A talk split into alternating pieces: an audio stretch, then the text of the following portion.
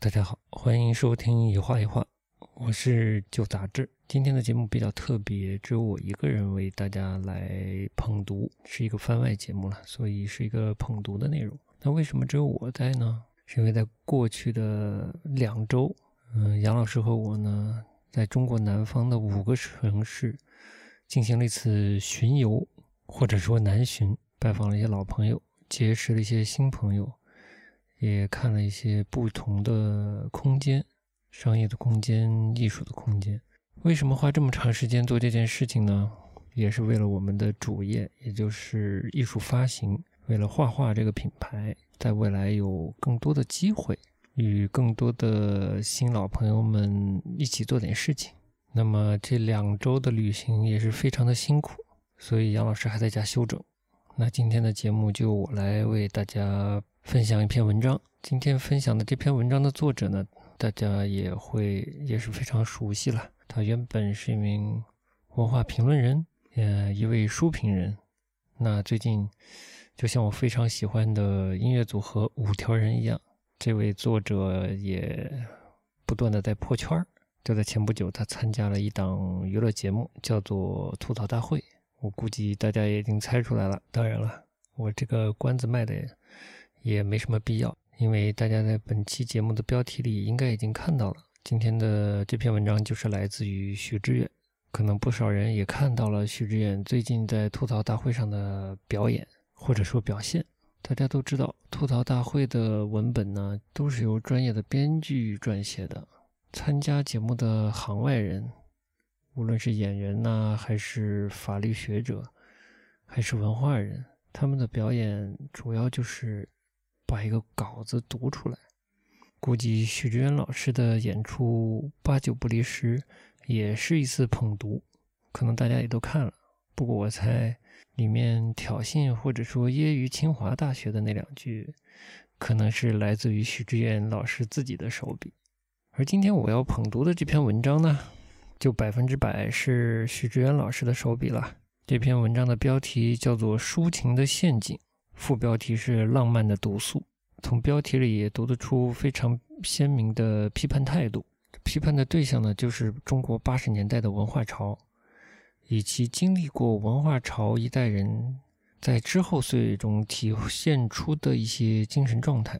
那许知远在两千年对八十年代的反省到底是怎样的呢？那我下面就来捧读这篇文章了。抒情的陷阱。很长时间以来，我生活在八十年代的阴影中。诗歌的断片、音乐的断片，还有他人回忆的断片，经常让我陷入对八十年代大学校园的无限冥想之中。那是个白衣飘飘的年代。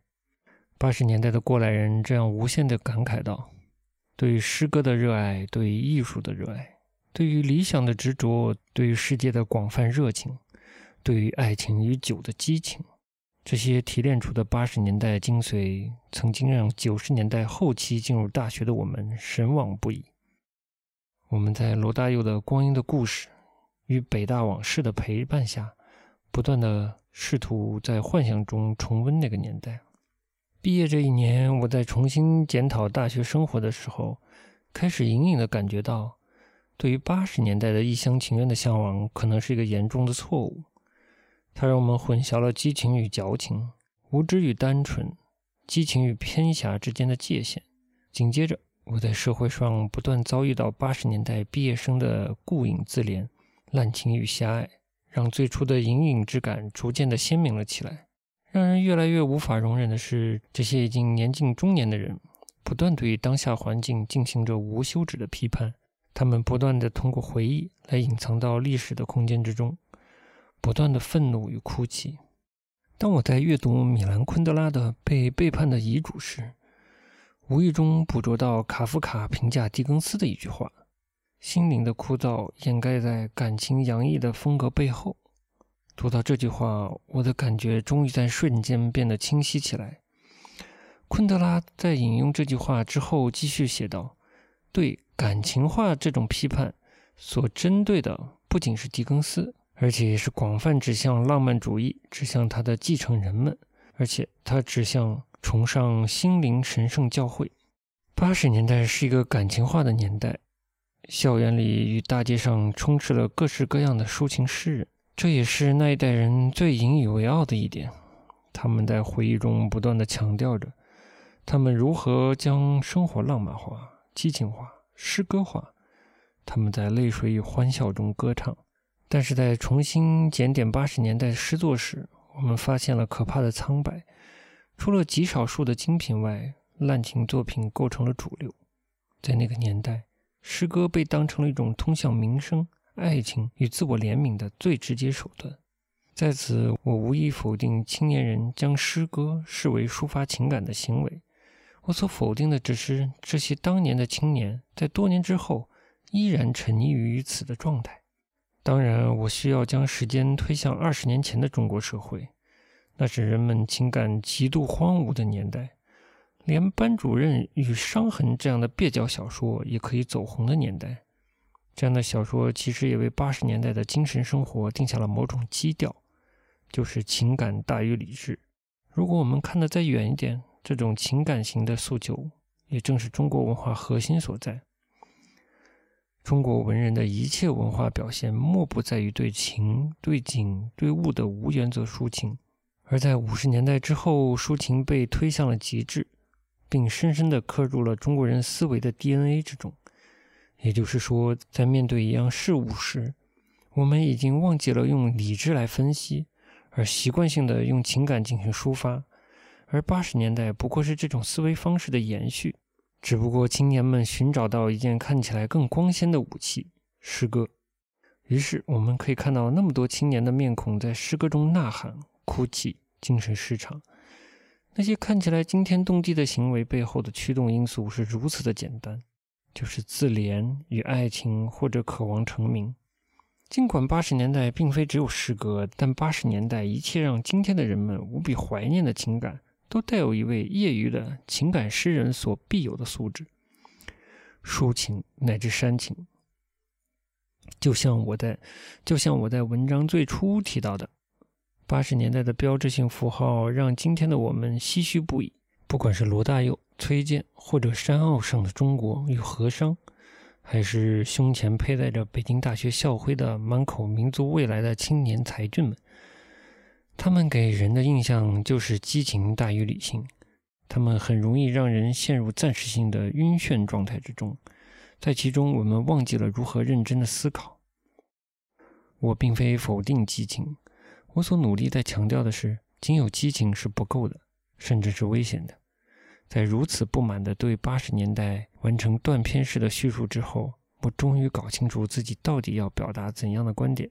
我所坚持的是，作为具有成熟思考能力的人，我们必须对复杂的世界具有更全面的了解。我们必须努力让我们眼前的事物清晰起来。只有这样，我们才可能为整个社会的发展。提供更富有建设性的意见，而八十年代所代表的气质与这种愿望有着清晰的裂痕。对于情感的过分强调，往往会掩盖事实的真相。在一种过度的抒情之中，世界变得更加模糊，局部掩住了整体。我并非否认情感的重要性，我想再次声明的是。八十年代与其一脉相传的中国文人式情感与博大的情感之间的区别，前者是一种绝对的以个人喜好为中心的，它带有强烈的偏狭色彩；而后者更多是一种悲悯情怀，它覆盖着更广阔的范围。那么，我用卡夫卡评价狄更斯的这句话来形容八十年代，是有其恰当之处了。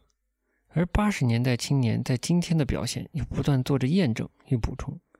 这是前所未有的号称怀旧的一代人，在他们成长的历程中，除了几百年前的只言片语外，他们对于现代西方社会缺乏基本的了解，而文人式的情怀让他们对于现代科技与商业规则心生厌烦与疏离。那么，在这个全球化与互联网成为主宰的时候，当他们真正与世界体系进行接轨时，他们表现出了强烈的不适应，所以他们高举着情怀，乃至。乃至人文精神这样的旗帜，显然，首先他们误读了人文精神，他们将一种软弱自怜与敢于哭泣叫喊的勇气视作为人文精神，将自己的无能视作一种不合时宜的高风亮节。在高晓松的纪念文集，在高晓松的纪念集的文案上，这位八十年代末的代表人物不断的重复着“眼泪”“白衣飘飘”，乃至鼓足最后的勇气，不过是将录音机的声音放得再大一些。高晓松有效地挑动起两代人最脆弱之处。八十年代的年轻人在自己越发苍老时，而且在青年时的知识结构与个人情怀越发被置于时代的边缘时，只能通过怀旧让自己回到青春而强大的年代。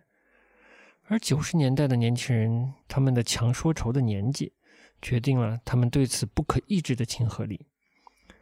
在我们为高晓松以及他所代表的八十年代情节感动的时候，却忘记了这种情感的幼稚与偏狭。当然，你可以反驳说，只要感动就足够了，感动本身也是一种勇气。如果你始终把自己看作一个没有长大的孩子，也始终拒绝体验更深刻、更广阔的情感，你当然可以这么说。无知的感动与有知的感动是有区别的。就像幼稚与单纯有区别一样，尽管尽管有些残忍，但我依然以为八十年代情节中充斥了当时的无知与幼稚。我已经说了太多八十年代的坏话，像每一个曾经深陷八十年代情节的人一样，我与长大了的八十年代青年一起误读了那个时代。我们用夸张的情感来掩饰其实枯燥而干燥的内心世界。现在是到了一个走出这个误区的时候了。我们必须学会调整狭隘的自我情感，转而来拥抱更广阔的空间。我们需要了解更多，体验更多。毕竟，我们无法永远生活于无知而快乐之中。这篇文章到这里就结束了，是差不多二十年前徐志远写的一篇文章。这篇文章反思的对象呢，又是当时的二十年前，他是写给青年听的。我不知道对当下的青年是不是有所启发。批判的一些状态可能并不是时代性的，而是跟个体的经验，尤其是年龄有关。它甚至是带着一些生理性元素的，所以对于当下的年轻人，或许也有一些借鉴作用。我相信我们的听众中或许也有一些许知远老师的粉丝，那么不妨也对比一下二十年前的他与现在的他。如果有什么发现的话，也欢迎与我们分享。关于这篇文章中具体提到的一些话题，我们会在之后的节目与大家做更多的分享。那么感谢您的收听，今天的这档番外就到这里了，下期节目见。